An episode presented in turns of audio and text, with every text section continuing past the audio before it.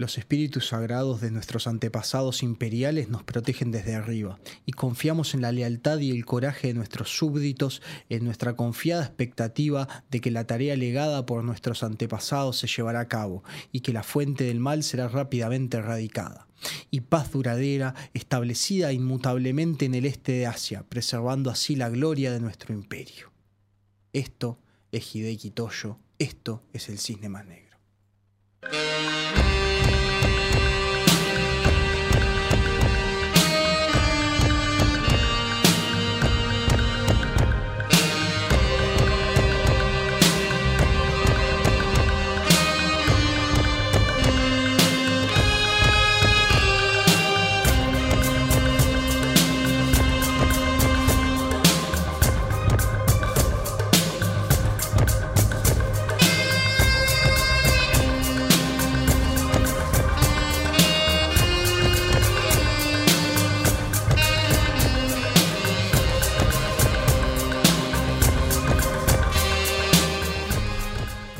Otra noche, otro caso.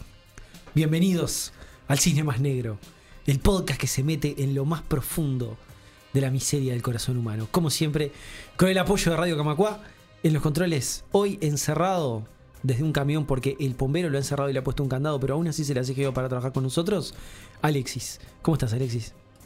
Digamos que estoy. Digamos que No estoy en condiciones de, abundar sobre eso. sobre lo que pasó. Bien, perfecto. Eh, también estamos acompañados por Guido, que lo tenemos de invitado el día de hoy. Guido Quintela, nuestro columnista experto en temas de Uruguay. Porque tuvimos que tener un columnista experto en temas de Uruguay, porque Sebastián y yo, a pesar de ir a Uruguay, no sabemos nada. Jaime Ross, Rubén Rada y no mucho más. Guido, ¿cómo estás? Buenas, bien, bien. ¿Ustedes todo bien? Bueno, estamos perfectos. Bueno, nos alegramos de, de tenerte acá una vez por la más. invitación. Para que sigas manteniendo activos los músculos de la, de la radiofonía. Así cuando vuelvas con tu serie de columnas nuevas, este, vas a estar a full. Todo pronto. Bueno, me alegro muchísimo. Eh, y hoy, capitaneando el programa del día de hoy, tenemos a mi amigo Sebastián. Sebastián, ¿cómo estás? Bien, lo más bien, por suerte. Listo para hablar estar acá de- en esta noche, que es un día hermoso en realidad, Sí, pero de, de figuras oscuras. Pero no queda bien decir otro día, otro. Queda bien en realidad, sí. Pero este programa, la música que tiene, me invita a hablar de la noche. Me invita a hablar de, de Humphrey Bogart con un sombrero, con un sombrero fedora, fumando un cigarrillo. Me invita a eso. Bueno, Sebastián, nos vas a hablar hoy de Hideki Toyo. Vamos a ir a Hideki Toyo. ¿Qué este, nos tenés para contar de Hideki. Toyo?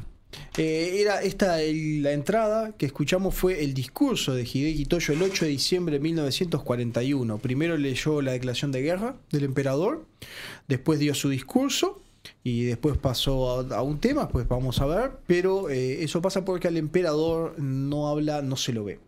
Uno no sabe cómo es el emperador, siempre habla a través de su gabinete. La vista del emperador está, cerrada. Él gobierna a través de su gabinete y solo lo conviene, eh, puede hablar con el emperador un consejo privado que tiene, que es una estructura que lo rodea como una corte. Eh, esta va a ser la historia de Hideki Toyo. Es una historia. Bueno, comienza antes de la Segunda Guerra Mundial y termina con la Segunda Guerra Mundial, a diferencia de eh, Enver, la joya Hernández, que eh, comienza con la Segunda Guerra Mundial y termina con una pirámide. ¿No? Esta va a ser distinta. Esta va en la Segunda Guerra Mundial. Va a tener el contexto. Tengo que contarle a Guido nomás que por las dudas Enver la joya Hernández es, No, no existe, es es Enver Joya, Joya, que nosotros lo, de lo- lo bautizamos Enver la joya Hernández porque nos pareció, nos pareció muy divertido y lo En honor bautizamos así. Joya Hernández. En honor a la joya Hernández, por supuesto, exacto. Enver Joya, sí. Eh, así que vamos a a, esta persona oscura que capaz no es reconocido como uno de estos arquitectos de, de la maldad, como si uno recuerda sea Hitler. Y es una, una figura muy importante también. Hideki Toyo nace en Tokio el 30 de diciembre de 1884. De una larga familia, perdón, una familia de larga tradición militar, eran samurái, de casta baja, eran muy ricos, pero eran samurái.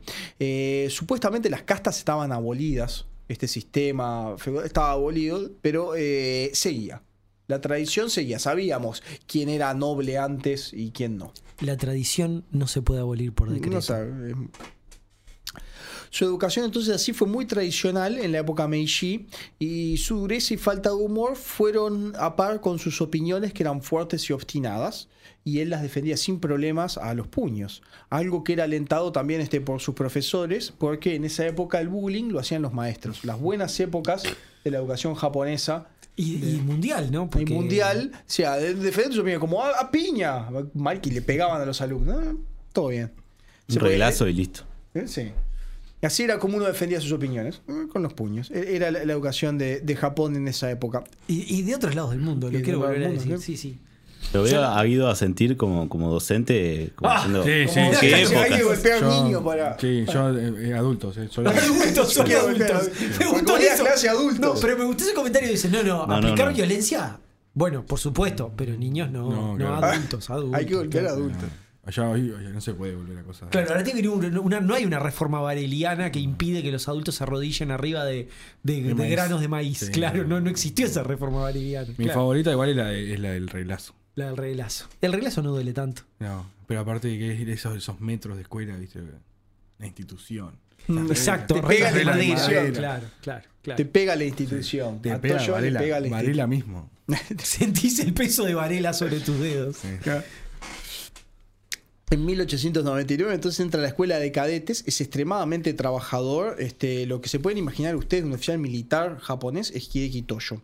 Esa idea del militarismo japonés de los años 20 está representado perfectamente en un joven Hideoki, este, que está ofendido tremendamente por el tratado de Portsmouth, este, que es un tratado entre Rusia y Japón, ¿no? Después de la guerra, este, donde se mete acá a Teddy Roosevelt, que tenemos un programa especial en otro podcast que se llama La Tortulia, eh, sobre... Un podcast premium que pueden escuchar en, pod- en tortillapodcast.bandcamp.com.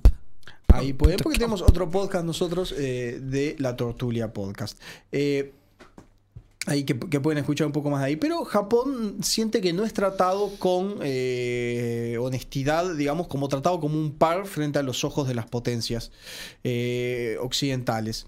Este, y así se siente Toyo también, estafado. No reconocen el poder de Japón, que, está, que es un jugador más global, y empieza un rechazo muy fuerte a los americanos, como responsables americanos, a Teddy Roosevelt en este caso. Este, se casa por estas fechas y tiene un montón de hijos. No viene al caso, no, no me gusta meterme a veces en la, en la vida familiar de las personas, pero es sumamente metódico y cuidadoso y anota todo de sus hijos. Cuando se enferman, tiene un diario y pone: él comió tanto, tiene tantos grados de temperatura, movió el intestino dos veces, se fue de cuerpo, anota todo. Es un obsesivo del trabajo. Este, él tiene una obsesión por llevar estos registros y quiere sacar a estos soldados y madres. Eh, no, no es un padre amoroso para nada, no le preocupa y no se, mezcla- no se mete para nada en la educación de sus hijos. Eh, lo considera una tarea de mujeres y, y que le sacan tiempo de su trabajo. Él trabaja y cría trabajadores. No, no los cría, los. Este, Un representante de los viejos valores. de los viejos valores del Japón imperial. Esto es. Eh, esto es una sociedad, prácticamente así. Él no es excepción a la sociedad. Po- Podemos pensar que la sociedad de Japón en, a principios del siglo XX funcionaba más o menos así. Eh, entre 1919 y 1928 va a ir subiendo entre los rangos como cadete y va a conocer distintos lugares del mundo. Va a conocer, por ejemplo, Rusia, que aunque no tiene experiencia de combate, forma parte de una fuerza expedicionaria que se mete en la guerra civil y quedan vueltas por ahí como tantas otras potencias en, en este momento. Va a visitar la Alemania de posguerra y va a ver la oficialidad alemana, eh, a la cual se va a sentir muy impresionado. Dice, ah, estos alemanes, como manejan la parte de los oficiales, es muy inteligente. Visita a los Estados Unidos, lo recorre literalmente de punta a punta en un tren. Este, y va a terminar diciendo que los americanos eran hedonistas que solo buscaban el sexo, la fiesta y el alcohol. Y eso que estamos en época de prohibición. Bueno, pero viste cómo es. Eh, siempre uno para otro, siempre hay alguien que para otra sociedad busca solamente sexo. Busca sola cosa. Y para y. Toyo, los locos años 20, que por algo en Estados Unidos eran locos años 20, eran la expresión más pura ¿no? de todo lo malo de la sociedad. Eh, no sé dónde vamos a ir a parar. No sé dónde vamos a ir a parar estas mujeres bailando al tono del Charleston, Charleston, sí, mostrando un tomando. tobillo. El libertinaje. Pues el libertinaje a full en los años 20 no le gusta para nada. Eh, arma una opinión más negativa todavía que los ve como vagos a los americanos. Eh, eh, su rechazo a los americanos va a seguir. ¿ok? Y va a aumentar con un tema de controles migratorios que impone Estados Unidos en los años 20. La inmigración no es un problema de ahora, este, pero es, una de las fuerzas ¿no? que van a empezar a tironear en, este momento. Eh, el racismo de los japoneses claramente existe y también existe como respuesta al racismo del resto del mundo, ¿no? Porque Japón, por ejemplo, en este momento que se está armando lo que es la Sociedad de las Naciones, eh, exigen que todas las razas del mundo sean tratados como iguales. Los japoneses, porque también... Algo, algo bastante razonable. Bastante razonable. Algo bastante razonable, por otro lado. Algo que recibe el veto de eh, Inglaterra y de Francia, que tienen imperios coloniales. Y dice, Claro. no, no voy a tratar de la misma manera un argelino que voy a tratar un francés. No. Japón también... Era muy pronto. Era muy pronto. Era Japón muy también pronto. actúa por, por momentos racistas y dice, no, vos me tenés que tratar un igual, porque yo soy igual, yo le gano a los rusos, yo no, yo peleo en igualdad de condiciones, yo me quedé con este territorio de los alemanes, yo peleo en igualdad de condiciones. Este, yo soy japonés, yo soy mejor. ¿No? Acá eh, son todos racistas. No es que haya más, son todos racistas de cierta manera. Eh, este es un Japón cada vez más militarista que se empieza a, a alienar ¿no? Eh, de- del resto del mundo. Es un Japón ¿no? que después nos va a integrar, que con la crisis del 29 va a ser más fuerte. ¿no? Su gran ascenso va a llegar en 1934, cuando él llega al alto comando. Es un excelente oficial, riguroso al extremo, perfeccionista. Se preocupa por la tropa, pero le pega a la tropa. Él, este, es de los castigos físicos con adultos, como Guido, que se dice que pegarles. Porque él decía, ¿no? Que a los que no eran de casta, digamos, samurái, había que cachetearlos, porque era la manera que tenían de aprender. Les enseñaban y les pegas. Y así aprenden. Esta es una época extraña, es bisagra, porque eh, Japón no deja de ser un sistema feudal militar, pero son un país en vías de industrialización, ¿no? Y Toyo está defendiendo esta idea del Kokutai, que lo habíamos mencionado, este sistema de gobierno de Japón, del emperador, la tradición de la nación, lo pueden escuchar en un programa que hicimos este, con, este, Rubén, eh, con Rubén de Japón, mencionamos Kokutai, y también lo volvimos a mencionar en el programa que hablamos de Godzilla. Ah, no, con Rubén no, fue el programa de Godzilla, tenés razón. Fue el programa de Godzilla no fue con con Rubén. abuelos. Un abrazo a Rubén que nos está escuchando. Ahí está. Que sabe de Japón y Pero no fue para- contigo. no- Claro, probablemente cuando dijo, dijo, no, conmigo no fue. Dijo, Pero bueno, puede estar, el concepto de. Kokutai es, eh, existe de- de- desde esa época, también existía. Era la idea del emperador de Japón como ¿no? el trono de Crisantemo. ¿El trono de Crisantemo es así o lo estás inventando ahora? Como inventaste el trono de Jade. No, el trono de Jade, sí, ese lo inventé. El Crisantemo, Crisantemo no. existe? El de Crisantemo existe. Mirá. Sí, pero a mí como se llama. Debe el ser medio blando, ¿no? Te sentás así, te vas para abajo. No, es la flor, sí, es la, la Bueno, flor de la clase es un imperial trono de- de trono del de emperador, es el crisantemo, símbolo del emperador, de ¿cómo es el Crisantemo. trono? Capaz que son espuma. crisantemos de madera. ¿Qué pasó un crisantemo de madera? Todos dibujados. El, el- claro, dibujado. Dibujito animado, vamos a sentarnos en Crisantemo. El trono, de, el trono de espuma, me voy a sentar en el trono de espuma, te vas para abajo. Eh, pero bueno, es obvio, este es un hombre del siglo XIX que crea una sociedad supermilitarizada. En los 30 la concepción de Estado era otro. Eh, Toyo defendía la idea de Estado totalitario, que era un Estado de defensa nacional permanente. Un fascismo, ¿no? Esto es un fascismo ya clarísimo. Es un fascismo con toques muy de tradición, superioridad racial y culto a la muerte. O sea, sí, un fascismo. Esto, esto es fascismo, ya agarra el culto a la muerte, el Estado totalitario, la movilización total de, de la economía, un, para la guerra. Así que Japón en esta época es un estado fascista muy parecido a todo lo demás. Es muy nacionalista, ¿no? Eso de Japón es lo mejor, la tradición del bullido, hacemos los mejores soldados, los samuráis, ¿no? Tiene esta cosa del sacrificio y no aceptar la rendición. Citando uno de los trabajos de la época de, de Toyo que se llama Hiyoyoshi Kokumin Senshu. Senshu. Ok, no sé cómo se llama. Esto en japonés. Y, y yo, o sea, e- esto está copiado. pasa que está lleno, está lleno con todas las letras raras. pero- Hiyoshi Kokumin Senshu. ¿sí? Dice que el Estado tiene que controlar de manera monolítica las esferas políticas, sociales y económicas. Esto es la definición de totalitarismo porque no te deja mucha rama donde no pueda entrar entonces el, acá el, el Estado, ¿no? Que queda el coito. La cena de Navidad. No, si vos la llamás lo que es Navidad, política, no. social y económico, ¿qué espacio te queda? No, perdóname, la cena de Navidad no queda porque somos shintoístas. Entonces no, no hay cena de Que Navidad. queda poco espacio para vivir afuera, ¿no? Un Estado que te controla todo Pero esto. era la moda, yo Era la también moda, era, era la la moda moda. del momento, era, La moda viste, en del el momento momento.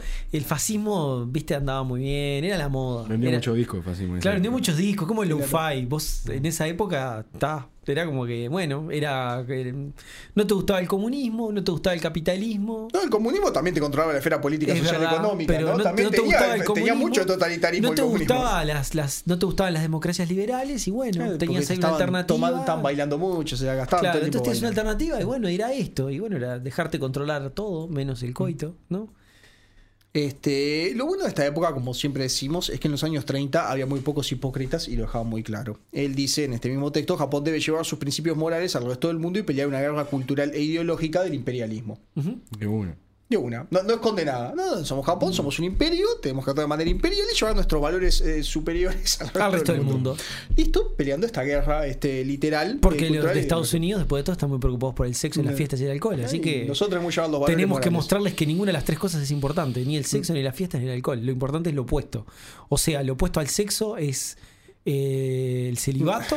eh, No, el- celibato lo opuesto no a era las porque tuvo un fiestas montón de es- hijos y los controlaba. Lo opuesto a las fiestas es trabajar en Todo el tiempo, en eso sí trabajar todo el tiempo en, campos de trigo y, eh, y el opuesto al alcohol es eh, El agua. el agua, Bien. tomar mucha agua. Tomar mucha agua. Eso es sano. Iba a decir el opuesto agua. al alcohol es la es el caribeño, iba a decir algo así, pero no sé. Bueno, Le encargan un puesto eh, en la recién ocupada Manchuria, estamos en el 34, eh, como comandante del eh, Kenpeitai.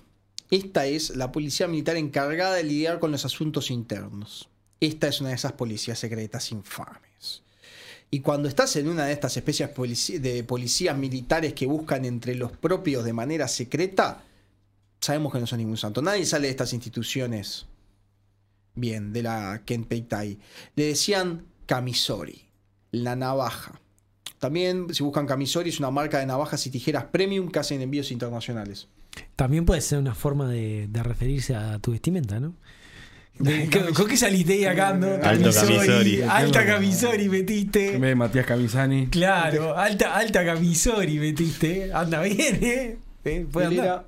Camisori, la navaja.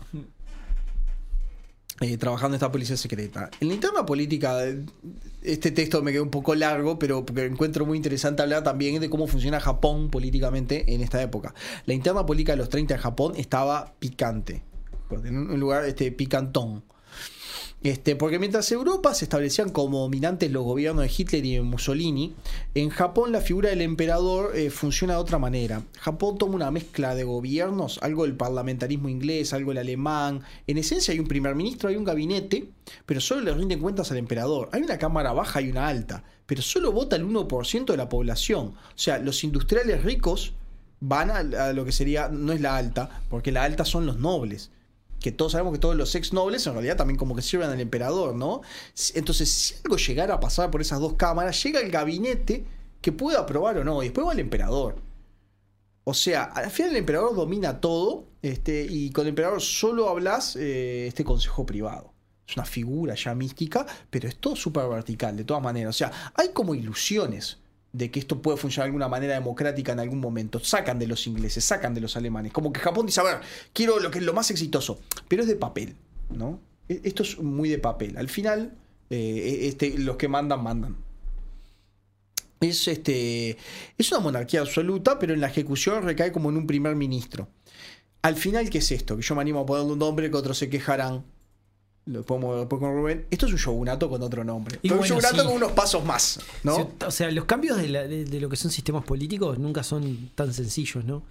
O sea, en general es como que tiene que pasar un montón de cosas o tiene que morir mucha gente para que haya un cambio, pero aún así nunca, nunca es demasiado fácil. Entonces, nada, vos puedes decir, ah, sí, nosotros cambiamos totalmente, en 50 años nos adaptamos, nos hicimos, del- del prim- nos hicimos primer mundo, yo qué sé, y dejamos la feu- el feudalismo que teníamos hace, hace 75 años.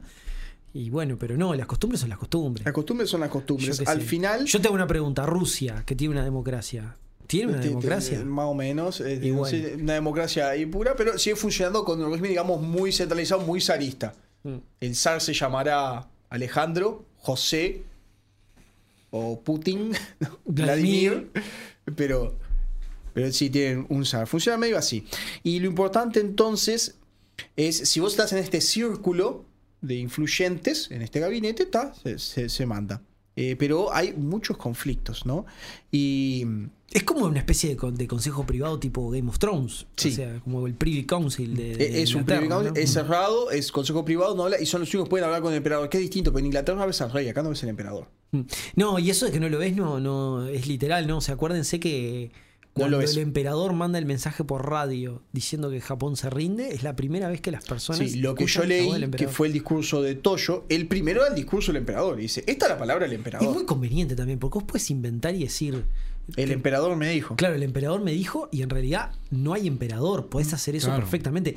De hecho, en Roma eso pasó. Eh, hay un emperador romano que ahora no me acuerdo el nombre, que él estaba, lo estaban llevando en una litera, en un viaje largo, a pelear contra los suces, ¿cómo se llamaban? Un- Bueno, contra los persas que primero, que, eran, contra la versión de los persas de ese momento. ¿tá? Que no eran persas, pero tenían otro nombre que ahora no me sale el nombre. Este. Y al tipo lo matan. Al tipo lo matan. Al- alguien lo mata, pero no dice nada. Y entonces, el, el que es este, que es como el asesor, dice: No, no, yo hablo por el emperador y solo yo puedo hablar por el emperador. Y entonces el tipo, ¿qué hace? Dice: No, voy a hablar con él. Entonces entra a la litera, está un rato, sale y dice: No, hablé con el emperador, dice que hagamos tal cosa. Y así estuvo un tiempo. Hasta que alguien entró y se dieron cuenta que el, que el emperador estaba muerto y lo Y habían empezó a salir mal olor. Empezó a salir mal olor. Eso, eso pasó. Este, y bueno, nada, yo qué sé. Herramientas de uso del poder. ¿Podría haber pasado en. Japón? Sí, se podría haber Mm. Pasado. Entonces vamos a lo que es eh, la interna eh, japonesa en este momento política, que estamos entre Guatemala, Guatepeor y Guatehidra. En 1932, voy dos años antes, el- el- estamos en el 34, pero en el 32, para que tengan una idea de, de lo picante que es la interna política y cómo cambian los sistemas, pero sigue habiendo luchas eh, adentro. En el 32, la facción este, civil, que como llamaban, puede ser la, como la más este, democrática, cae en desgracia.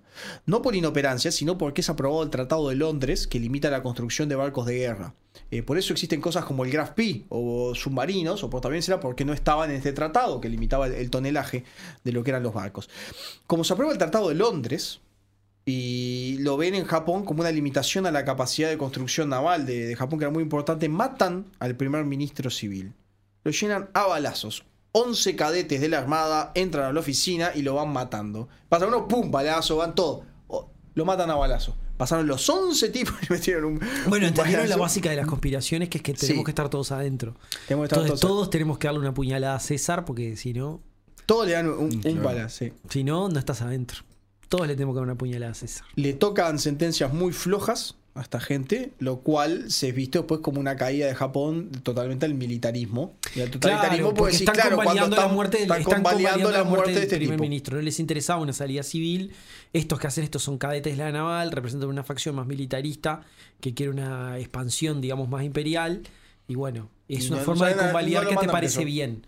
Es una forma de convalidar que te parece. Sentencias leves Hay- que hay- vos decís por matar a un primer ministro de la Japón te, te mataban. Hay otro componente cortaban que, la cabeza. Hay otro componente que menciona Dan Carlin en, en su serie sobre todo el tema de Japón, que él habla de un concepto que no me acuerdo del nombre, que creo que es Gukoku Yo, algo así creo que es, no me acuerdo exactamente del nombre, pero la idea es que vos, es como una defensa, sería un análogo a una defensa por demencia, pero vos, no, no es- no es por demencia, no decís estoy demente, lo que decís es, lo hice por el bien del país.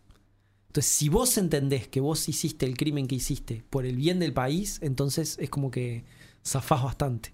Y en esta época se ve mucho. Los atentados que empiezan la guerra con, con los chinos, que hacen volar una, que hacen volar unas vías de tren, no Sí, sé qué. el Mu- Mukden fue. Bueno, eso también, es este año. eso también es, Es un este año, este episodio- año es este- eso este también es un episodio que es hecho de la misma forma. Es- son agentes, este, digamos, este, renegados que no obedecen a, la- a la- a las órdenes de nadie, que consideran que lo hacen por el bien del país y siempre y plantean eso, plantean yo lo hice por el bien del país y entonces salen con, sentencias muy ligeras. Pasa, es- este, este, mismo por- año por es ese ese tipo de concepto, sí. Es el incidente. Este, por el les traigo me- mensaje. el- en este cine negro también hablamos de los temas del presente. Es cuando escuchan cosas como, uy, renuncia en Japón a la realeza la princesa Mononoke o quien sea, hasta la crisis política más grande que hay. Este, ojo, que hace unos años mataron al primer ministro a balazo. Me y- parece más grave, sí, que, el que la princesa Mononoke. Son muy exageradas. Y nunca se vio esto. ¿ves? Y, hemos visto sí. cosas malas en el mundo. Que nunca se haya visto. Ah, Entonces, entonces acá hay dos facciones, ¿no? Dos facciones complicadas. Toyo estaba, y escuchen, en la moderada. Pa, lo que serían los otros. Hidra era la Sí, sí, otra. sí, sí, sí. Eran la lo que serían los otros, boludo. Era tose hija, que quiere decir control. ¡Tose, hija! Tose. Es lo que, se, lo que le decía cuando se sentía mal la muchacha, ¿no? Y decía, pa, mirá, ¿no? Porque se atoró comiendo un pedazo de asado. Entonces le decía, tose, hija. Claro, y ahí le pusieron nombre a la facción. Muy buen nombre. que eran control. Me gusta. Me decía control. Entonces dije, una mano que aprieta el mundo. Me gusta. Control. Y después estaba Hydra, ¿no? Que sería los codos, eh, los coco- que es el imperialismo. Se podía traducir algo así como el imperialismo. Eh, también muy claro, me imagino. Control Sí, imperialismo. Como la honestidad, la misma honestidad romana esa de ponerle optimates y populares al, para los partidos. En lugar de ponerle Partido Nacional, Partido Colorado, Frente Amplio, que decís, bueno, yo digo Partido Colorado, que ¿quién representa esto? Por el nombre no me doy cuenta. En Claro, cambio- entonces eran los, mal, los, mal- los malignos. Claro, entonces te pones, te pones este, populares, optimates, está clarísimo. Claramente. Ya yo a soy qué la facción civil, yo soy control, yo Claro, soy imperialismo. Imperialismo, ya entendí, claro, ahí está. Es clarísimo, ambas facciones eran militaristas, nacionalistas, imperialistas y usaban la violencia para fines políticos. Las diferencias son programáticas. ¿Ves? Ahí cuando, te, cuando la diferencia del programa, ahí tenemos la diferencia del pro- programa, ¿no?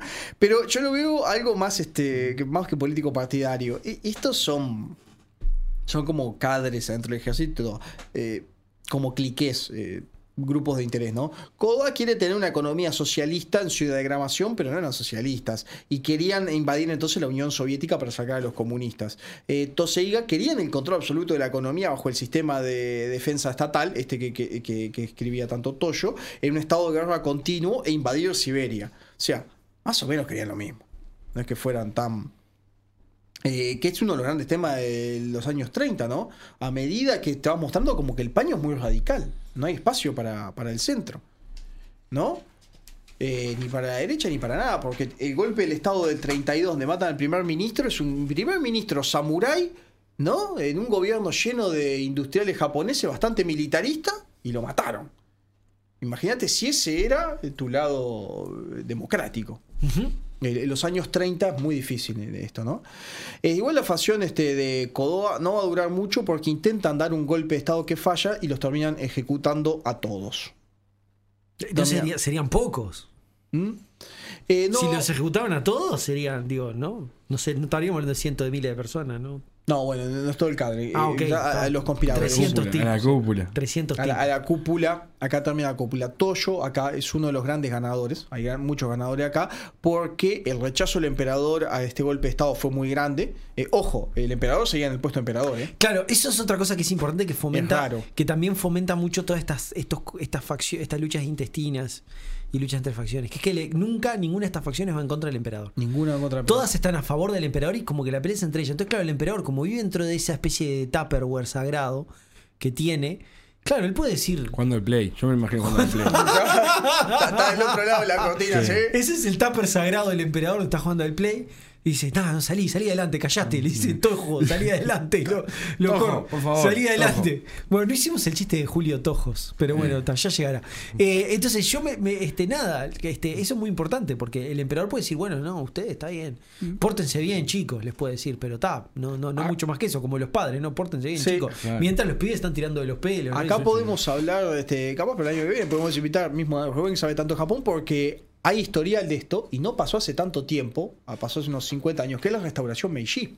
Es un golpe de estado de una comadre que restaura al emperador Meiji como al rol de, emperador. Ellos quieren hacer lo mismo, le quieren decir la restauración Showa. Showa es el nombre de emperador, digamos, de Hirohito, y lo que ellos quieren hacer es, Hirohito acá es muy joven, dicen, no, y lo volvemos a poner, eh, o sea, es un golpe de estado por el emperador a favor del emperador. Es raro y se permiten hacer estas cosas. Pero al emperador no le gusta para nada esta idea de traer una restauración. Eh, Así que eh, todos estos conspiradores van a ser purgados y esto le trae, hace que gane simpatías con el emperador y que se convierta una de las cabezas de este, este grupo político ¿no? de, control. Eh, y acá tenemos otra característica que vamos a ver, me parece, muchos cisnes negros que traemos en este programa o que vimos en otro momento, en otros podcasts, que es esta gente que siempre está, está para encargadas a limpiar a los de adentro, los que ejecutan a los mismos socios son siempre tipos complicados. ¿cuál es la diferencia entre un Yagoda y un Sukhov en la Unión Soviética? Es decir, y uno, uno arrestaba y mataba a gente que antes eran amigos. Eso siempre me- y es muy Eso. jodido. Son personajes muy Son jodidos. personajes jodidos. Todos estos que están en estos cuarteles de policía secreta que tienen que. Son tipos jodidos. Este. Así que seguimos. Contigo tenemos otro podcast que ya había mencionado que es La Tortulia, donde hicimos una serie de Juego, Juego de Tronos chino, ¿no? Porque China eh, tuvo varios contendientes al trono y uno de esos últimos era el emperador Qing Pushi, que estaba en un régimen titre de los japoneses en Manchuria. Sí, que si me permiten, pueden ver el programa, pueden ver la película El último emperador de Bertolucci. La recomendamos en su momento. Yo la vi después de ver la serie.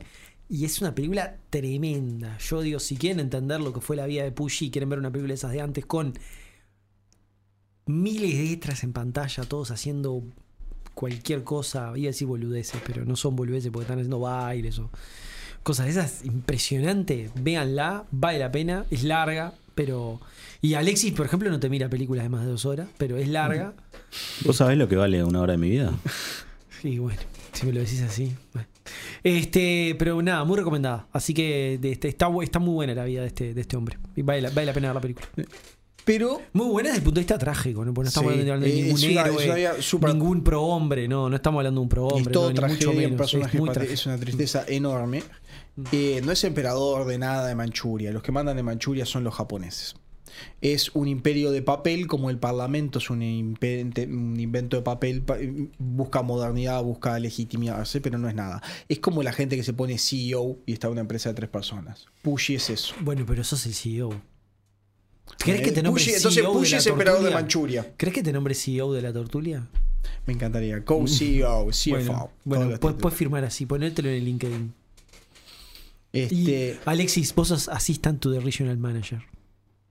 No, yo quiero ser. eh, no hay un, un CTO, como hay, hay uno que CTO. es parecido al CEO. Sí, que- Chief Technology CTO, Officer. sí. eh, bueno, Hay un CIO, que es Chief Innovation Officer, por ejemplo. y el community manager, ¿qué sería?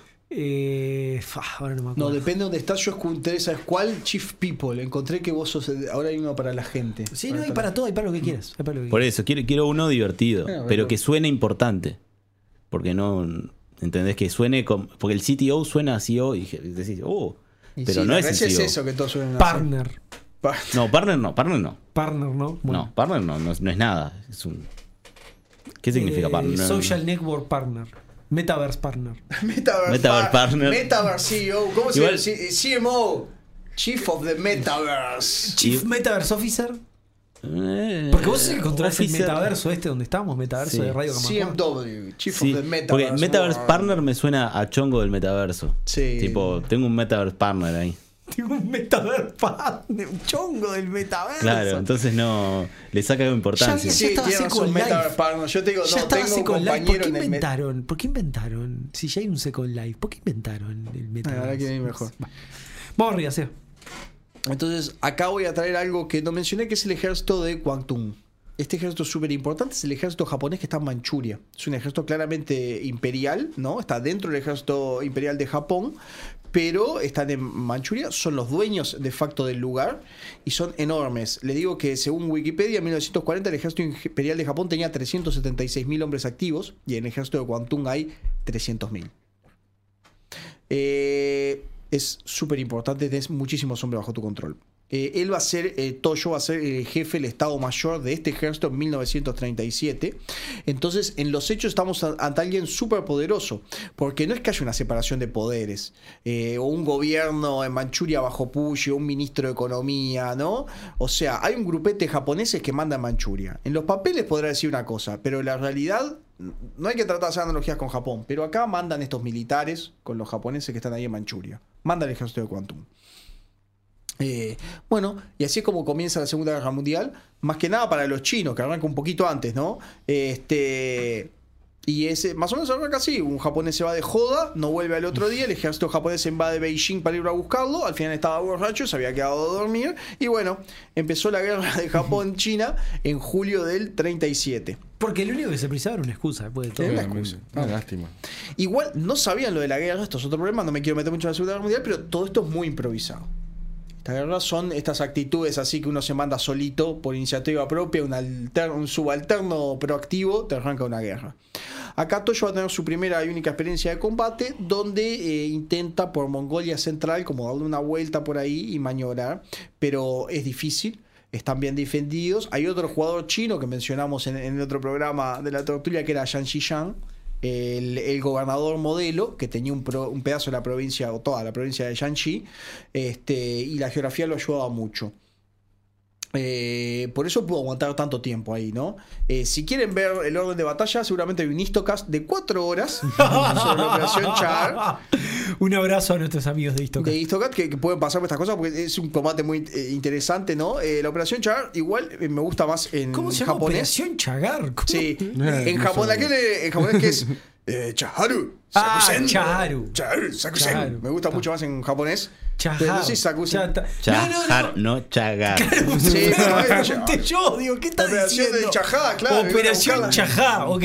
No, no, prefiero, no, porque yo entendí Operación Chagar. Y digo, ¿qué es esto? ¿Dónnde entraron por Celio Olmedo? Entraron por la puerta y no me di cuenta. La operación se llama Operación Chagar. ¿Qué es esto? No, no, Operación. Chajar. Era un, spin-off de los bañeros más locos del mundo. Era un espinof de los bañeros, claro. Estaba, estaba Gino Reni Estaba cantando Reni. a Tutti en- Ustedes se Una ríen. Pero la operación Chagar perfectamente podría ser una película en 1937 argentina. Y sí, estaba Operación lo- contra, lo- contra los fantasmas. Contra el fantasma. Exactamente. Bueno, Es que Operación que- en esta época eran otro de las películas. Estaba esta que cantaba, me acuerdo. No, Chaharu Sakusen, me, me encanta. Dale. Pero bueno, lo único interesante que hay acá es que los chinos se van retirando y cuando llegan de ahí de Shanxi hacen este frente la línea ofensiva en la Gran Muralla China. Oh, qué momento. Este, la es un usaron, sirvió para algo, mirá. usaron, Sí, sí. Que por eso eh, vos dale Biden con el plan de infraestructura, que en un momento todos te dicen es un gasto al cohete, pero que hay otras prioridades. Pero nunca vi un jubilado tapar En cambio, una calle. yo y la muralla china hicieron hace 3.000 años y sigue ahí. Mirá. Y sirve. Yo te digo una cosa, y el muro, y el muro que se mandó Trump, que tiene esos agujeritos en el medio, a ver si aguantan ahí una 20. invasión. A ver si viene una invasión de los aliens. Mañana viene una invasión de los aliens. A ver si alguien aguanta. A ver si alguien aguanta a, la- a los marcianos de Marte Ataca. A ver si alguien aguanta en el, En el muro en el muro ese con esos agujeritos en el medio. A ver si alguien aguanta algo. Nada. ¿Y todo para qué? Para ahorrar plata los agujeritos esos, ¿no? Una cosa. No, no ahorren en infraestructura. Se paga. Y acá hay una, de esas pre- preguntas, ¿no? Porque pasa en el, en el tema del juicio de Potsdam, que es un juicio que después vamos a mencionar y vamos a tener una parte, eh, donde le preguntan eh, a Toyo por los crímenes de guerra que comete el ejército de Kwantung en China en el 37 y el 38 cuando él comandaba. Porque lo que le dicen es, vos estabas a cargo, vos sos responsable. Y él dice, yo no soy responsable de lo que hayan hecho mis tropas. Y dice, sí, pero vos sabías y no dijiste nada. No, no dijiste, no violen. Le fueron y le dijeron, mirá, están violando, están matando. Ah, Eso, eso, mira, un romano, eso nunca le diría un romano. Eso un romano no te lo acepta. Porque, ¿cómo? O sea, ¿qué clase de, de- No de- mantenía la de disci- líder sos vos que no podés controlar a tu gente haciendo cualquier desastre? no, él las controlaba y las tenía disciplinadas. Claro, pero no, lo- pero- frente al abuso, claro, pero, no, no decía pero no lo podés contar porque, porque decís, ah, el- o sea, la defensa de él es, ah, no, yo no sé lo que ellos hacen en sus ratos libres. Cuando yo me doy vuelta, no sé lo que hacen. Un- Bueno, eso él- él- él sabía. es una respuesta Él para un. sabía, para- él o sea, sabía. un- un- alguien de una mentalidad más de ese tipo, más tipo romana, te diría, no, eso es inaceptable. Vos tenés que saber y sos que responsable todo el tiempo. Sos responsable del éxito y del fracaso, de todo. Mm. Este. Nada, no sé, la, la tiro, me, me, me- la tiro. No, no, este. Bueno, eh, Toyo no era un gran estratega. Y va saltando entre puestos administrativos No, de sé que época. me di cuenta cuando dijiste, me di cuenta cuando dijiste, fue la única acción militar que tuvo este, este, este maniobra envolvente que quiso hacer, que no le salió muy Sí. bien. El único momento me, tuvo combate. me di cuenta que mm, claramente no, claramente es un caso de un administrativo gris, tipo como un Eichmann que va subiendo, subiendo, subiendo y llega, a- y es, sí, es un en que un momento mató un millón de personas. Y cuando te querés acordar, mató un millón de personas. Mm. Es porque le ponen ganas. Es porque, viste, ellos dicen, apunta a la luna. ¿Por qué apuntar más abajo? ¿Entendés? Tú tienes que ser ambicioso y si, Sí, y si no llegas, bueno, por lo menos puedes decir que apuntaste. Y cuando te querés acordar, mataste un millón de personas. Es lo que es lo que pasa, tienen objetivos altos. Tiros altos y trabajo, esfuerzo. Él, él mismo decía que su principal virtud era el esfuerzo y el trabajo. El hombre, hombres de No así matan un millón de personas, ¿no? O Mm. varios. Eso es lo que pasa cuando te das manija con estar siempre terraza, nunca sótano. Bueno, siempre terraza, terraza, Siempre terraza. terraza, nunca sótano. Siempre terraza, nunca ¿De sótano. dónde por salió eso? Me encanta. No, lo, es, es, es, es un parte de, de una novela argentina, que es, es todo... Bueno, Sí. l- l- eh, la gente, búsquenlo. eh, siempre terraza. Eh, Siempre te nunca me gusta. Siempre éxito, nunca anti-éxito. Claro, mi- mirá mi pelo, carísimo, buenísimo, no sé Siempre qué. terraza. Eso dice Aldito Martínez. Cuando la Siempre vida me quiere llevar para abajo, yo subo. Siempre terraza, terraza, terraza. Nunca sótano. Entonces te das manija con eso. Yo estoy para arriba, estoy para más, estoy para más. Y bueno, llegás. Es el, el- lo- Impactante. el- los, los fans del deseo, de la teoría del deseo. Claro, claro, claro, claro. Es el, el- es Yo el- pensé que el deseo era el nombre de la novela. Mm. Eh, No creo que la novela era El hombre de tu vida, algo así. Es con Mercedes Morán. Búsquenla, es muy buena la, la escena. es- es siempre terraza, siempre terraza. Es muy buena. Bueno, como te digo, no era un gran estratega, sí, puestos administrativos, y pasa otro que es viceministro de guerra. O sea, eh, para un momento cuando estás acá es un puesto importante. Eh, el ministro de guerra es Seishiro Itakagi, que había sido jefe antes del eh, ejército de Kwantung. Vemos la importancia del puesto, cómo vamos ascendiendo entre los puestos. Después de comandar el ejército más grande, pasás a, lo que sería el ministerio. No, es como ser gobernador de Buenos Aires. Primero, mira qué puesto importante que tenés que hacer. Pero acá pasan dos cosas que va a frenar el ascenso de Toyo. Eh, y es culpa de este tipo, eh, Itakagi. Eh, quiero hablar eh, de ahora, me voy a abrir pero un poco la Segunda Guerra Mundial, que, que me gusta, que es esto de expandirse para todos lados. Tiene un nombre esta política que se llama Hako Ichiu y lo hace parte de su administración este señor, este Itakagi.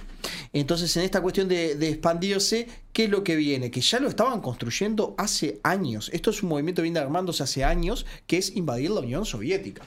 Ya habían peleado una vez, se habían ganado en Rusia. Dice, ahora tenemos que ir contra la Unión Soviética. Y es lo que se está moviendo. Arranca la guerra en Estaba China de moda, estaba de moda, era lo que se usaba en esa época, invadir la Unión Soviética. Si no invadías la Unión Soviética no Se existía. usaba lo de invadir. No, ojo, estamos acá en el 37. No, Ya era- arranca lo la dije guerra más en como China. chiste, obviamente, Eh, pero- Está porque Ya se en ve esa así. época ya era Polonia lo que había que invadir. Claro, en esa época estaba más de moda Polonia, ahí está. Pero para, tengo una pregunta. ¿No? En, en algún momento no se les ocurrió, por ejemplo, decir, ok, la Unión Soviética, estoy haciendo un gesto frente a la cámara, como que es grande, ¿no? O sea, Japón No, es un no, pero ya habían peleado ahí y ya habían ganado hace 15 años. Estaban peleando y no es quedar toda la Unión Soviética, es Ah, un sacarle, pedazo. Ah, bueno, es sacarle ta. el mismo pedazo que le habían que sacado, le habían sacado en la guerra anterior. Y que los americanos Se la habían le- le echan la culpa a los sí, americanos, no me dejaron quedarme con este pedazo. Bien, bien, bien, bien, bien, bien. Ta, ta. Me El tema es ese. Y esto se viene construyendo durante años. Y esta es la guerra que quieren pelear ellos. Eh, lo que pasa es que un subalterno proactivo les empezó otra guerra antes. Porque así funcionaba el ejército japonés. Sí, a mí me parece también que es un claro caso de. A ver, obviamente que el, liderazgo japonés de esta época no, no me gusta. Me, parece, claro, es, es- es un liderazgo tiránico, fascista, imperialista, yo qué sé, mil, motivos para decir asesino, digo, mil motivos para decir por los cuales no me gusta. Pero también hay, hay un tema de que de también entender los problemas que se compran las potencias imperiales a la salida de la guerra, este, de esa guerra, de la guerra este, japoneso-rusa, no sé cómo llamarlo, la guerra entre Japón y Rusia. Porque a Japón lo ningunean a la salida de esa guerra, los- lo ningunean profundamente. Japón juega una guerra con las reglas que siente que son las guerras de las potencias desarrolladas, guerras más bien deci- eh, reglas más bien decimonónicas, pero todavía estamos con mentalidad del siglo XIX, porque la Primera Guerra Mundial todavía no ocurrió, y Japón espera que se lo trate de otra forma. Dice, bueno, pero pará, vos en la guerra, cuando te haces un territorio, vos tenés cambio de territorio de manos, todo, no sé qué, está todo bien, es como hacen ustedes las cosas. Y las potencias, las grandes potencias imperiales europeas le dicen, no, esto no es así. Ustedes son unos nenes chicos, ustedes a jugar, a, ju- a jugar, a tomar Fanta con Fermín los mandan. ¿Está? Y entonces, claro, ellos dicen, pero ¿cómo es esto? Y entonces se sienten profundamente ninguneados. Y todo lo demás tendrá siempre como ese sabor de, de- de revancha, de como querer Que, arreglar. que un revanchivo. El fascismo, yo te diría, una de las fases, el fascismo que te lo puedo diferenciar, hay muchas, con una ideología reaccionaria es el revanchismo. Mm. El revanchismo existe. Eh, pero es fundamental. Eh, eh, ¿Y por qué? Este tipo es fundamental en la historia. Fundamental. Si no hubiera sido tan agresivo y no había conflicto con la Unión Soviética en el 37, esa es la razón por la cual la Unión Soviética y Japón firman un tratado de no agresión. Y es la razón por la cual la Unión Soviética puede movilizar tropas del frente eh, del lejano oeste al este, que para ellos es el oeste, pero puede mover tropas. Este es el conflicto que le da a Sukhov la experiencia a manejar tanques que él considera vital para después pelear contra Alemania y es la razón por la cual hay un ejército en Siberia entrechado y pertrechado, eh, bien entrenado, con experiencia de combate, sobreviviendo en el, en el frío, que está acá por los japoneses y después lo pueden mover. Porque firmaron- o sea, muchas cosas arrancan por esta por esto antes que arrancar la Segunda Guerra Mundial. Esto no fue culpa de Toyo. Eh, paso por arriba, a Japón le va espantoso en esta, en esta incursión. Espantoso. Firman terminando un pacto de no agresión. Eh, no es culpa de Toyo, pero así es la política. Vos sos viceministro y controlas un ejército de 300.000 personas y al otro día sos eh, inspector general de aviación. ¿Ok? Eso fue el cargo que le tocó a Toyo, fue viceministro de guerra. Inspector general de aviación. Lo a- a- ni siquiera aviación naval, que es súper importante, el ejército. No. Eh, no lo mencioné, pero naval y ejército estaban súper peleados en Japón por la lucha por los recursos. Otro de los conflictos internos. La guerra es una tranza. Si te parece que el 2020 y 2021 fueron años movidos, no sabes lo que fue el 38 y el 39. Cuando te dicen, uy, estos años del COVID se van a acordar así, no te acordás lo que fue el 38 y el 39, todo lo que pasó, todos los mapas, todos los años decían, uy, otro mapa de vuelta. 2020 no pasó nada, estaba todo el mundo en la casa. Facilísimo el 2020. El año más fácil de toda la historia de contar. Estaba todo el mundo encerrado. 2020 y ¿No? 2021 pasó de todo. 2020. De todo, todo. yo lo Yo estoy sorprendido. No, de 2021 todo. sí, pero 2020 estuvo todo el mundo encerrado. Estuvo una pandemia eh, global, este, toda destructiva, que yo la economía, nos encerramos. Todo consecuencia a- del a. Trump tuvo un impeachment, es, fueron las Eh, elecciones no en Estados mucha bola Unidos. impeachment. Eh, las elecciones sí. No, me parece que pasó un montón de cosas. No se prendió fuego un montón de lugares también. O sea, Yo creo que se nos mezcla como. como yo creo que fueron años movidos. Para- 2021 pasó yo lo que creo que lo pasa que pasó tan poco el 2020, estuvo tanto tiempo en pausa que se nos mezcla con el 2021 y es como todo un gran chorizo. Es como que no es mucho más difícil de hacer el corte. Bueno, ¿cuándo O fue sea, la eh, al final de cuentas fue al final de cuentas fue un año que fueron dos años. Ese es, ese es el tema. El, el- Entonces el yo te pregunto, de la multiplicación de ¿cuándo los se años los queda. Alemania con República Checa? ¿En el 38 o en el 39? No, imposible. Ah, este, son dos años que se te de- mezclan. Imposible. ¿Cuándo se 38. quedan con... Guido, Guido sabe, Guido sabe. De hecho, sabe. tuve un parcial de esto una vez. ¿Lo tuviste en un parcial? ¿Fue pregunta Sí. de parcial? No, no, no, no el año, ¿no? Pero era eh, El política exterior de Alemania nazi. Mm. Salí con 12 ese parcial. Mirá, No, y, qué sa- y bien. sabías en qué año había sido. Eh, sí, de esto sí me acuerdo. Guido, si me, si me preguntan en un parcial, política exterior de Alemania, si pongo eran malísimos, punto, Sí. y entrego eso. Yo, me si, yo- co- si soy yo profesor, salva. ¡Se viene ahí! ¡Vamos! Pero capaz que después te pego un reglazo. Claro. Te pego un reglazo por no importante. cuándo fue la anexión de los Pero Sudetes. Aprendí Está. lo importante, que eran malos. O sea, Eh, bueno, está, que- no, no se conformaban con nada. Y no Eh, se conformaban eran con nada. malos, punto. Y no se conformaban y no se con conformaban. nada. Exacto, y ya está, ¿qué más hay? Claro. Así que, bueno, e- e- esto está pasando. Acá, resumido todo este periodo, es un trabajo, así que vamos, rápido y vamos a, lo que pasa desapercibido. Bueno, ¿por qué? Porque Japón es distinto. Eh, Japón tiene un ejército una naval peleados, están súper unidos, son súper nacionalistas y toman al emperador como un dios, pero entre ellos se pelean por cualquier cosa y son tan formales, se meten en tantos embrollos por cualquier cosa. Japón se siente aislado del mundo, está quedando cada vez más aislado por sus eh, políticas agresivas, este, pero pasa algo que es muy importante que a veces nos olvidamos, es, no están ganando la guerra en China, o sea, están ganando, están muriendo millones de personas, porque mueren millones de personas, pero no están ganando, ¿no? Y quiero que viajen conmigo al tiempo para darle un poco de contexto. Viajemos hasta 1940. ¿No? Acaba de entrar el segundo gobierno de Fuminaro Konoe, que es una persona importante. Haría solo un programa solo, solo de este año, de todo lo que está pasando dentro de Japón. Este, este tipo es una especie de príncipe Pablo de Yugoslavia. eh, de hecho, también es un príncipe. La guerra ya está encaminada y no importa nada. Las luchas internas que hay entre las distintas ramas del ejército hacen que eh, las Fuerzas Armadas sería, ponen fechas imposibles de cumplir. Nadie quiere llevarle la contra al ejército. El emperador pone una fecha límite. El emperador es Dios. Entonces, si dijo una fecha límite, todo tenemos que hacer. ¿Qué pase? Es un choque en cámara lenta. Eh, todos saben, la naval sabe que no le puede ganar a Estados Unidos, pero igual quieren pelear. Es, una cosa rarísima, porque dicen, no, tenemos que ganar todo en un único golpe, pero no, no estamos peleando con Estados Unidos, ni siquiera estamos en guerra. Entonces, son como fuerzas que van todas para el mismo lado. Eh, y qué fuerza peligrosa que es la burocracia. Y más si no estás en un Estado de Derecho. Uno piensa que serían términos opuestos, que burocracia va con Estado de Derecho. Yo acá lo pongo burocracia con un- una manera coloquial, ¿no? Como. No, vos lo que decís es que, claro, que son como esas ideas que son más bien como. como Son son, esas ideas que de- toman vida propia. Toman vida propia y, Son y como que nadie las puede parar. Las Están en una maquinaria. son, una que corpora- son- es como una son cosas que construyen los hombres que arrancan y que no se pueden frenar. se puede porque- frenar. Sí, y no tienen, y nadie, na- y de repente nadie las quiere. Le preguntás a todas las personas individualmente si la quieren y te dicen, no, pero me ya parece una mala todo idea. ¿Cómo le voy a llevar la contra al así emperador que me dijo yo esto lo tengo que arreglar por una solución eh, diplomática del 39? No llegamos. Y el ejército dice yo necesito esta fecha. Y, y todo así, y todo se mueve con una fuerza. Es, terrible. Esa, esa corporación, me explico, sin, Sí, sí, yo te entiendo. sin humanidad. Este, si un momento se podría haber evitado la guerra con los países occidentales, era acá.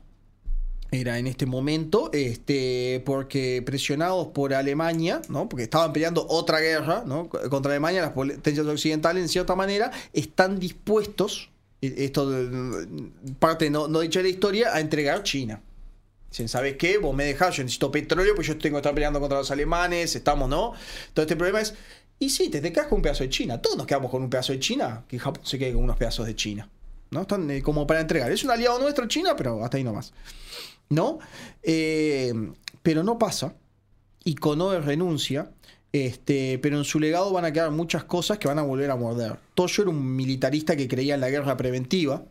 Y no es un factor menor, porque si tengo que atacar primero y fuerte. Eh, pero era de los militares más razonables, de todas maneras. Y después de todo estaba en el partido moderado, ¿no? Sí. Así que al final queda el ministro de guerra y se firma en esta época el tratado tripartito, cimentando lo que es el eje. Ya existe un eje. Está Japón, Italia, Alemania. Este es el, el famoso tripartito. Como llega una fecha límite que ellos mismos se ponen, este, la guerra está decidida, medio que le habían dicho al emperador que estaban con planes de guerra, que el emperador Medio no sabía. que no le habían dicho. Era, viste, maravilloso. cosa, viste, y dice, eh, como no sé qué, no hay una clara Eso es lo que tiene ese comando. tupper sagrado donde vive Sí. el emperador donde, jugando al PlayStation, como decía Guido, que es. Claro. Fue tipo. Que está, Ay, me hizo nada, chico. claro, o sea, le- o como vive en ese contexto, se le, pu- le pueden no avisar. Es Ah, sí, estuvimos practicando dos años para invadir este, Estados Unidos. Bueno, está, como que no sabes porque vive en un tupper. Pero tenemos un plan. Y ya está pronto. plan. Y ya está funcionando, no tenés que preocuparte. Claro. Entonces, bueno, eh, Toyo así es convertido en primer ministro. Es militar, está entre los moderados, sabe, es un buen gestor, ¿no? Eh, termina, se puede encontrar. Él llega. Toyo asciende y promete paz mundial, una promesa vacía en todo contexto. Bueno, a ver, ¿no? si ar- arrasás todo y creas un desierto, le podés llamar paz. ¿no? Mm. Los romanos lo hacían después de todo. Él dice que ha buscado una alternativa a la guerra, pero como que ya está todo en camino. La naval está entrenada, las tropas ja- japonesas toman Indochina, luego con un acuerdo de la Francia de Vichy, ¿no? Este, separan ahí lo que sea Vietnam y Japón está embargado en este momento por los Estados Unidos. Necesita petróleo pues, este, y Estados Unidos se lo vende. Así que el 2 de noviembre, a días de esta grabación, pero en 1941, o sea, casi 80 años, casi, Pa. este, se le presenta al emperador el plan para atacar Pearl Harbor. Lo que pasa en el medio, como les digo, es un choque de cámara lento. Eh, los americanos terminan por no aceptar el gobierno de Wang Jingwei en China, otro de los jugadores del Juego de Tronos chino, porque los japoneses dijeron, no, ponemos a Wang Jingwei, el heredero de Sun Yat-sen, en China y le damos un gobierno, el gobierno autónomo de China, como contraposición al de Chiang Kai-shek. Y bueno, el otro que decía que también tenía un gobierno era Mao. Eran varios peleándose por el gobierno. Este, todos tenían el, el- gobierno de China, ¿no? Y acá es donde arranca este discurso que yo les leí una parte al principio de Toyo, que da el discurso el 8 de diciembre, que entran en guerra, lee el mensaje del emperador, la declaración de guerra, eh, da su mensaje y se lee un poema con música y todo, que es una canción, llama Umi Yukuaba, es la canción de la Armada, que de la importancia de la Armada en Japón, de las fuerzas este, armadas, pero especialmente la naval, la, Armada, que se hizo de facto la canción, el himno nacional, porque la canción del imperio, y tiene una parte que va así.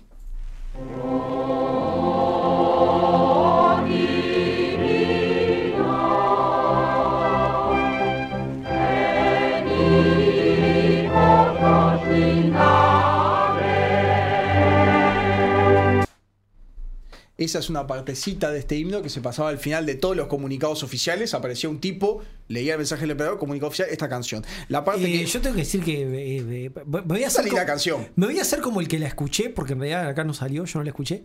Pero lo que quiero, no la escuché, no. Mm. Es Pero, pero me la voy a jugar y a decir, eh, hubiera sido mucho mejor que te hubieran puesto un opening de anime. No, si vas a ir a la guerra, no me pongas esa canción, perra, pero ahí un, poneme un Pegasus Fantasy, poneme un. Sí, mucho mejor, vamos arriba, vamos, vamos Mejorar arriba. los japoneses con el cosa, pero en este momento era. Con una presentación, con Sí, los aires con- con volando, caras, explosiones, caras. y gente mirando así, caras, caras, caras, gente mirando así, viento, una bufanda así, así al viento, todo. sí. Y motos voladoras. Moto voladora, han mejorado mucho los japoneses en este tipo de Mejoraron cosas. la mucho. Sí. Esta partecita es una parte final, eh, está porque está separado de esta canción, que es un poema que tiene una, una- una canción de la naval. Y acá la parte que escuchamos decía: Déjame morir con el emperador a mi lado. La canción cantaba de. En su eh, tupper, en su tupper. En, en su culpa eh, es, eh, es impresionante cómo juega con la, con la muerte. Es impresionante lo, lo muerto. Está hablando todo el tiempo de si me muero en el agua, eh, las olas van a arrastrar mi cuerpo. Si me muero en el pasto, eh, qué lindo, voy a morirme en el pasto. Está glorificando la muerte. Si me muero, voy a morirme con el emperador a mi lado. Es una canción claramente con la palabra cacofónica, no hay nada más. De, de la muerte, cuando hablas mucho de la muerte. El leitmotiv. El leitmotiv es la El, muerte, el ¿no? leitmotiv no musical, sino el leitmotiv temático de la canción. es la muerte. Escatológico. Escatológico. Eso Esa es la era. palabra que buscaba. Si Japón era un lugar totalitario antes, se pueden imaginar en guerra y con Toyo el primer ministro y varios ministerios, porque él iba saltando entre varios ministerios a cargo. Se metía en uno, hacía unas reformas y se iba a otro. Entonces está, eh, está yendo. Trae cosas que están muy de moda en ese momento, como la eugenesia, que a la startup de los años 30. Sí, sí, estaba muy de moda eso, que Parece que a gente de discapacidad hay que empezar a matar gente que no, que no da. Me parece que hay que empezar a castrar a algunas personas que cometieron ciertas acciones. Empieza, con las castraciones, con ejecuciones, ¿no? con esas cosas.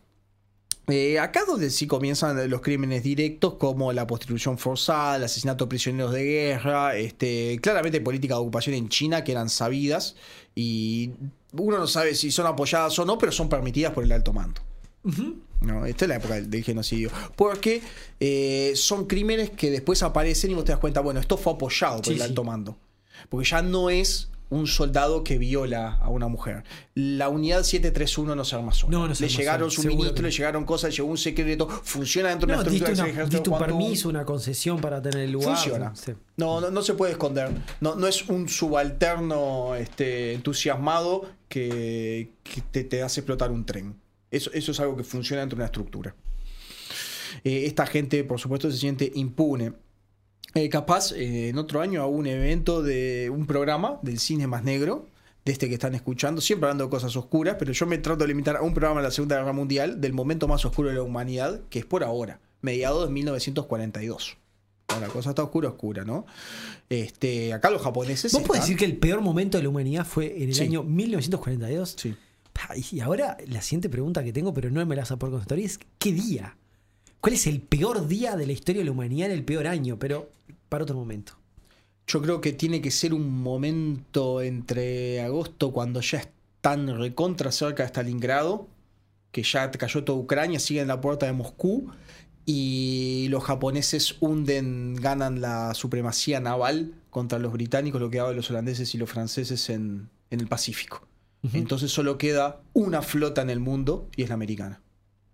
Mirá, que, que está- está bien. Es bien ese momento, porque yo te digo, cayó Hong Kong, cayó Singapur, cayó Malasia, Mm. cayó Indonesia, están bombardeando este, Australia, están tomando China, eh, eh, eh, están tomando Rusia. Eh, eh, creo que, no sé si no toman ya Alejandría, de dos están, están ahí, eh, de sí que toman, que entran, que salen, en, que pueden cerrar el canal de que es- Suez. Estuvieron a las- tres meses de, de ganar. Lo que debieron ser leer las noticias en los diarios en esos años. Estuvieron a Decir, tres meses de ganar. realmente, ¿no? Porque Después pasa Midway y decís, ok, hay un respiro acá. Pero si hubiera ahí sido Midway al revés Y ahí y no hubieran tenido todo. los que perdían los portaaviones eran los americanos, ¿qué hacías? No, ahí, ahí Esperás no, hasta el no sé. 44, vengan dos Pero portaaviones ahí más. Midway se vuelta todo. Sí, sí. Y, y después del otro lado, que creo que, eh, que Por sea eso hablamos de- Kursk, de- no, no, de no, Midway. no es Kursk, hay una ahí que ah, le dan vuelta. Pero puedo decir que sí, que acá fue lo peor, lo peor. Eh, en Japón estaban como locos, ¿no? En Japón estaban eh, como locos, este... eh, pidiendo cualquier cosa eh, ya, ¿no? Eh, Toyo también había pedido, no, voy a entrar acá, pero todos los bandos están pidiendo eh, de todos lados. ¿cómo se, todos se juntan en el cuartel imperial y todos piden cosas. Una especie de super gabinete que incluye las Fuerzas Armadas, ¿no?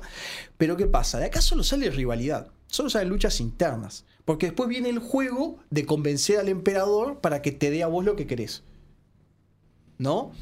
No, no me meto mucho, pero es como que, claro, la Fuerza Naval dice, no, necesitamos más portaaviones y ahora que tomamos este, Indochina me tienen que dar el petróleo a mí.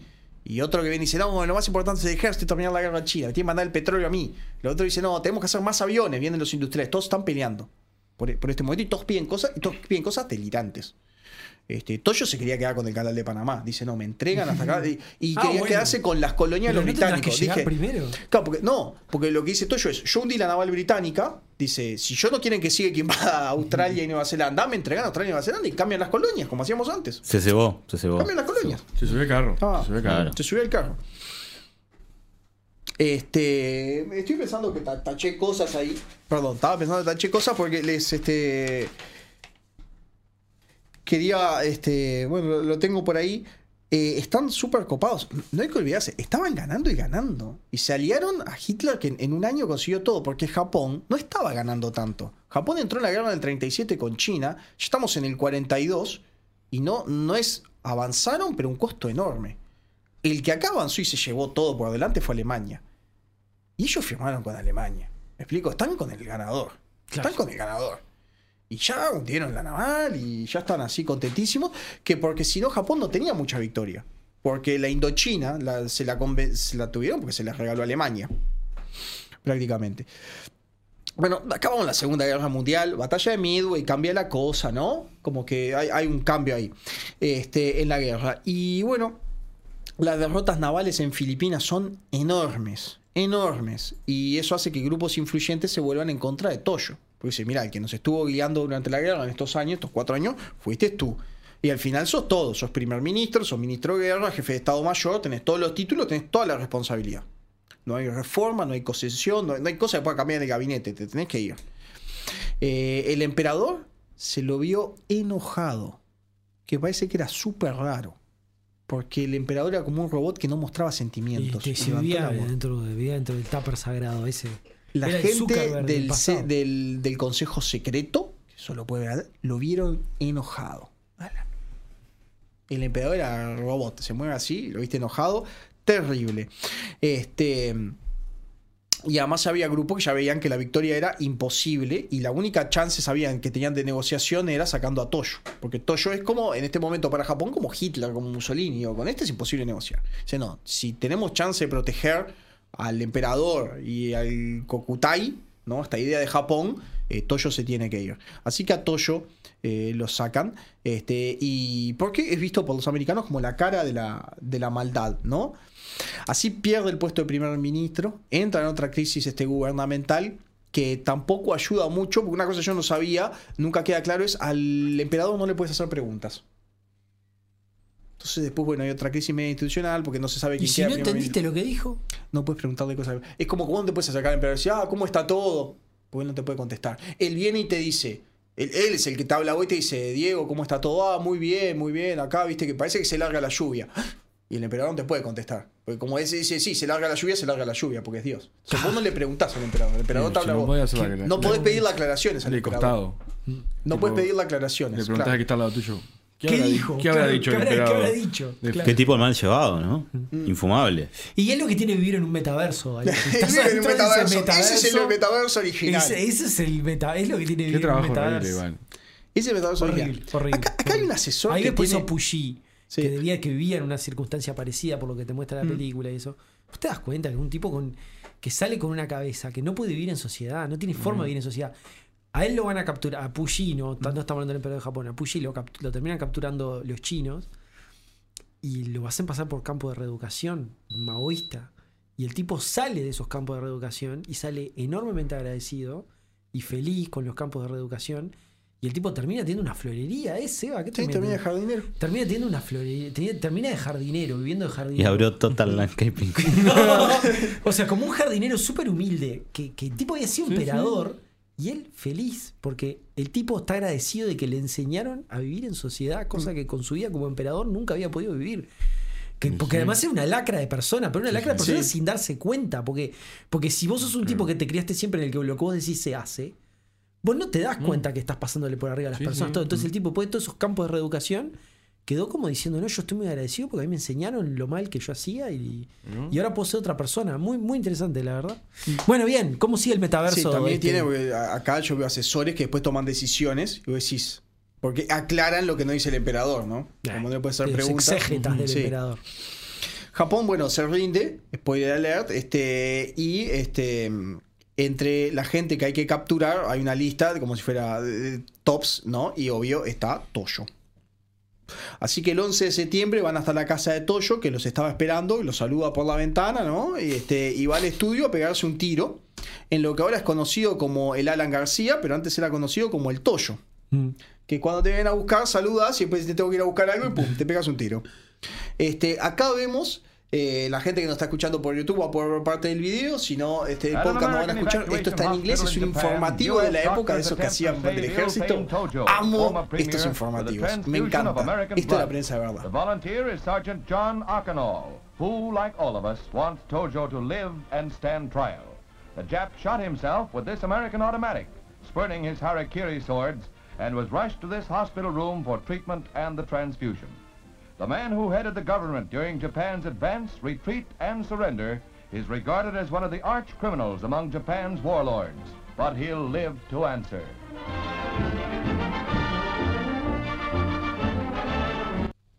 Me encanta ese informativo. Sí, y me bueno. encanta porque tiene esa cosa de boletín de propaganda, pero está súper bueno. Me encanta que también dice, va a sobrevivir. Para, para- tiene que ir a ser, para ser enjuiciado. A mí me, me gusta ese- esa, esa manera que tienen de, de- que le dicen chaps. Chaps. Eh, chaps, hermoso. que totalmente políticamente, no, no políticamente correcto. Ah, es como ¿no? de, Jay, Jay Ward sería. Claro, claro, Jay Ward que dice los chinos esto, son japoneses, los chinos esto, acá le ganamos 10 a 0, ¿viste? No, yo, yo lo veo fantástico. Me encanta la, la idea que muestran ahí al sargento y se está donando su sangre para salvar a Toyo. Y ahora está contento porque sabe que él va a ser enjuiciado y va a tener la justicia. Entonces presentan eso. Mirá, es una basura, pero igual lo salvamos. ¿Por qué tiene que ir a juicio? Tiene, este hombre tiene que pagar. Es bien del informativo de la época y, me encanta. Eh, se puede decir que, porque ahora hay un juicio que va a ser súper importante de Toyo, este, que va a ser el juicio de Potsdam. Está Nuremberg, ¿no? El juicio vamos se va contra los criminales nazis y van a perseguir también a los japoneses eh, que estuvieron en esto. Toyo se quiso suicidar, este, eh, no le salió. No le salió, se disparó con, con un arma este, y no se mató. Es, eh, puedo decir que es como graciosa porque dice, perdón, porque me estoy tardando mucho tiempo en morirme. Al final no se terminó muriendo, lo terminaron salvando, transfusión de sangre, pim, lo salvaron y lo enjuiciaron. Y, y está bien, está bien. Me gusta que lo hayan salvado para enjuiciarlo. Eh, se puede decir que todo el proceso fue llevado de manera muy honorable. Hay un respeto increíble.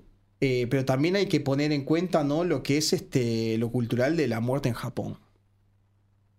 Te quiero, te Le- quiero el leer. honor te- que él trabaja. te- en- ¿sí? ¿Te puedo leer una frase de Sí. Toyo mientras estaba, lo estaban atendiendo, aparentemente? sí, porque él cree que está haciendo sus frases Y finales dice, no, que no, pero esto, muriendo". esto fue después. Ah. Se ve que no, porque este, o sea, se ve que sí, pero esto se ve que no. Esto Porque él hace tipo después. película, su Y frase final, que pero cuando dice. hace, "Ugh", Y mira lo que dice. me muero todavía. No, no, no, ahí mirá llega la solo un- ambulancia. Solo un pedacito. Cita. Espero por el justo juicio de la historia. Yo quería cometer suicidio, pero eso también falla a veces. Ta, eh, perdón que me quise matar, pero perdón. me salió. Perdón que no me salió. Pido No me perdón salió. porque no me salió. Se hubiera cortado la cabeza también dispararse con un arma. Yo digo, japonés, tenés que haber entrenado mil veces a usar el- la espada y vas y te disparás con un arma. No, pero es muy difícil hacer el seppuku. No, es muy difícil. Alan García, Minga, tuve que buscar. minga. Alan García No se hizo disparó, seppuku, se pegó no, un tiro. se disparó con una Magnum 44. Tuve que buscar con qué se había disparado Alan García. Era lo mismo que morder una granada. Él podría haber mordido una granada, Toyo. Mm. Si te querés matar, te matás bien en el ejército. Ah, sí, para una porquería americana. Eh, así que bueno, llegó este, este, este proceso, como le digo, la muerte en Japón, el, el valor que tenía acá, aceptó la culpa de todo, eso es cetro, y dice que engañó y no le transmitió la realidad de la situación al emperador. Lo cual es medio mentiroso también. fue llevado así por sus abogados. Claro. Y también fue en conciencia con los americanos que fueron también parte de Sí, los lo, abogados lo fiscales. claro, sí. Querían preservar la figura del emperador. Sí, lo veo claro, sí. lo veo claro. Este, eh, se ve, lo traemos ahí. Igual estoy convencido de que él eh, creía cuando se defendió y se defendió muy bien, después, después vamos a una parte, pero eh, no estoy seguro que no haya sido tan claro en la transmisión de mensajes al emperador. Y como que todos sabemos que fue, el emperador sabía lo que estaba pasando, eh, pero bueno, debe proteger ahí al emperador. Eh, al final existe un cabal de militares que van a ser condenados como criminales de guerra tipo A. Son así como los supervillanos. ¿no? Tenés sos el criminal tipo A. Y entre esos está Toyo. eh, que les buscaron meter todos los cargos, encontrar todo, ¿no? Y, y va a ser lo, lo difícil. De estos juicios que van a llevar años y que son un embole. Eh, acá le voy a mostrar lo aburrido, perdón, elegí un segmento aburrido como, pero para darle color. Lo que es un juicio, de, de verdad, en dos idiomas, acá es para acusarle de lo más importante que te hace un criminal de guerra tipo A, que te mandan como al, no te mandan ni a te matan directamente, que es eh, conspiración para armar una guerra.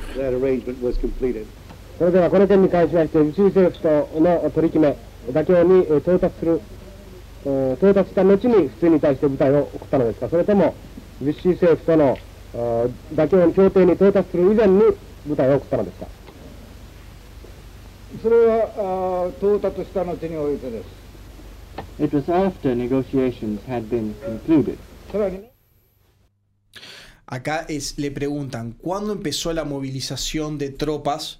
Eh, es un juicio muy largo. Eh, eh, te le preguntan en inglés. La primera parte fue en inglés que yo estaba hablando. ¿Cuándo empieza la movilización de tropas usted a Indochina? Y un japonés agarra y lo escucha. Después se lo traduce a Toyo.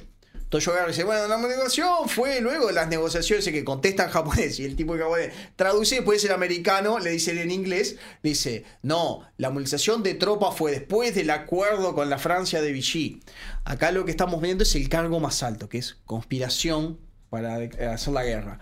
Estaban armados, ya, ya la guerra estaba armada, ya una transición, ya estaban moviendo tropas, iban a quedar con la Francia de Vichy, ya estaban esperando para atacar este, las colonias británicas antes de la declaración de guerra, como que esto ya venía armado. Es lo más grande. Vos eh, conspiraste con la Armada, con este grupo de gente, eh, para hacer la guerra. El cargo más alto que podés tener. eh, el criminal de guerra tipo A, lo más alto internacionalmente. Conspiraste con otros para armar una guerra. Muy bien. Eso fue parte del juicio. Fue encontrado culpable con él y los otros eh, supervillanos eh, A, eh, encargado culpable el 12 de noviembre del 48 y unos días después fue ahorcado. Se quemaron las cenizas. Se quemaron las cenizas, no, no, lo quemaron y las cenizas de él y los otros ocho los tiraron en un portaaviones por en un lugar secreto para que no se convierta en, Sí, en lugar de, de- de- Mira. de adoración, como el caso de Bin Laden. Sí, acá me traje los nombres de los otros ocho supercomandantes supervillanos. Son seis, no ocho, pero sí, bueno. Son seis, sí. Bueno, los seis supervillanos, o sea, existen los Sinister Six. Los Sinister Son- Six del Japón son estos: Kenji Ihara, Koichi Hirota, eh, Senshiro Itakagi, mira el otro, el que invadió este, la Unión Soviética, Heitaro Kimura, eh, Akira Muto, eh, Hideki Toyo. Estos son los japoneses que estaban ahí, que después cuando vos ves los cargos, vos decís, ah, vos estabas en el ejército de Borneo, vos sos el que estuvo en la mancha sobre el río Kuei, ah, vos eras el responsable de esto, ah, mirá, vos eras el ministro de guerra, ah, mirá lo que era, viste, Kiramun, el de Quantum, y el del Quantum, eh, bueno, que estaba él también, la unidad 732, él las tenía, las tenía a cargo. Bueno, muy bien, Sebastián. eh, Eso Hideki Toyo, claramente un Gran un cine negro, Es un eh, cine super negro, es uno de los grandes eh, criminales del mundo, grandes este, genocidas del mundo. Y eso que pasé rapidito la parte de la guerra, pero el tipo por lo menos fue enjuiciado. Y eso- Bueno. eso me encanta, eso por eso traje lo del informativo. me, me gustaría que me cuentes rápidamente las, las fuentes antes de que nos despidamos. Eh, bueno, eh, el discurso que lo saqué de ubi.com, después ponemos las cosas. eh, Este Critical Pass, donde saqué los videos que vimos y una fuente de información. Quiero recomendar Critical Pass, tanto en YouTube como sitio. lo tengo ahí porque soy un rata y no pagué los 25 dólares por usar el contenido del video de ellos. Es una, una cosa, me parece buenísima para juntar archivo de artículos, viste, de cosas que están sin derechos de autor organizarlos y que queden abiertos y disponibles porque eh, no están en YouTube. La censura de YouTube nos mata Sí, todo esto. sí, sí, sí, sí, sí. Y, y a mí me pasaba, por ejemplo, hablando de esto de la masacre de Nanjing, de Nanking, ustedes van a buscar y van a ver que siempre ven las mismas dos fotos o lo- los mismos dos videos. Y eso tiene una razón. YouTube te los baja. Mm. O sea, la, la máquina viene y como te autocensura. Y acá, por ejemplo, tienen eh, prensa de la época, cuando la prensa eh, sería muy amarillista, pero era muy buena. Y, por ejemplo, tienen un misionero americano que filma lo que es parte de la masacre y saca, puede sacar el tape y llega a la prensa americana y la prensa americana lo, lo publica. Este, en esa época lo mostraban, no venía el censurador y te lo bajaba. Y esas cosas existieron. Y ahora no las podemos ver. YouTube te las da. Por eso siempre tenés la misma foto del campo de Y concentración. bueno, que y ahí siempre. volvemos con Y el dilema. material ¿por de los qué- campos de ¿Por concentración. qué YouTube lo censura? YouTube lo censura porque nazi. no tiene forma de distinguir entre contenido nazi educativo y contenido nazi nazi.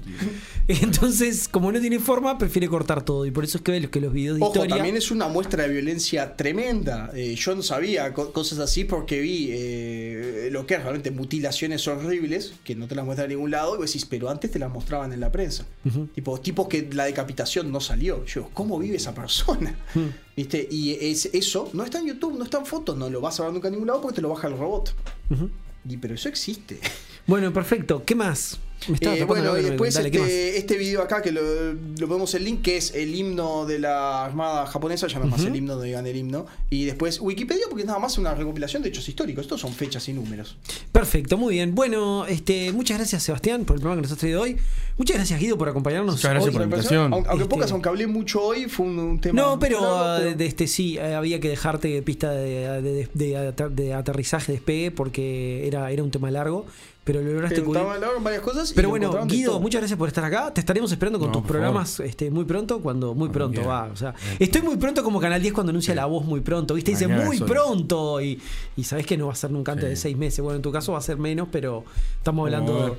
estamos de 20, 2022 seguro. Así Sí, que sí, sí. así que bueno, te estaremos esperando en el 2022, pero muy bueno haberte tenido acá Bueno, muchas gracias por la antes del cierre de año. No, por favor, Guido, a ti. Bueno, sin más, entonces nos estamos despidiendo. No, Hasta- recuerden Que recuerden qué es lo que tiene que suceder. que ¿Cómo abrimos? eh, otra noche, otro caso. Así. Entonces, vos lo que está diciendo Alex es que en el próximo programa de Cisne Más Negro, alguien tiene que ir preso. Hasta el siguiente programa.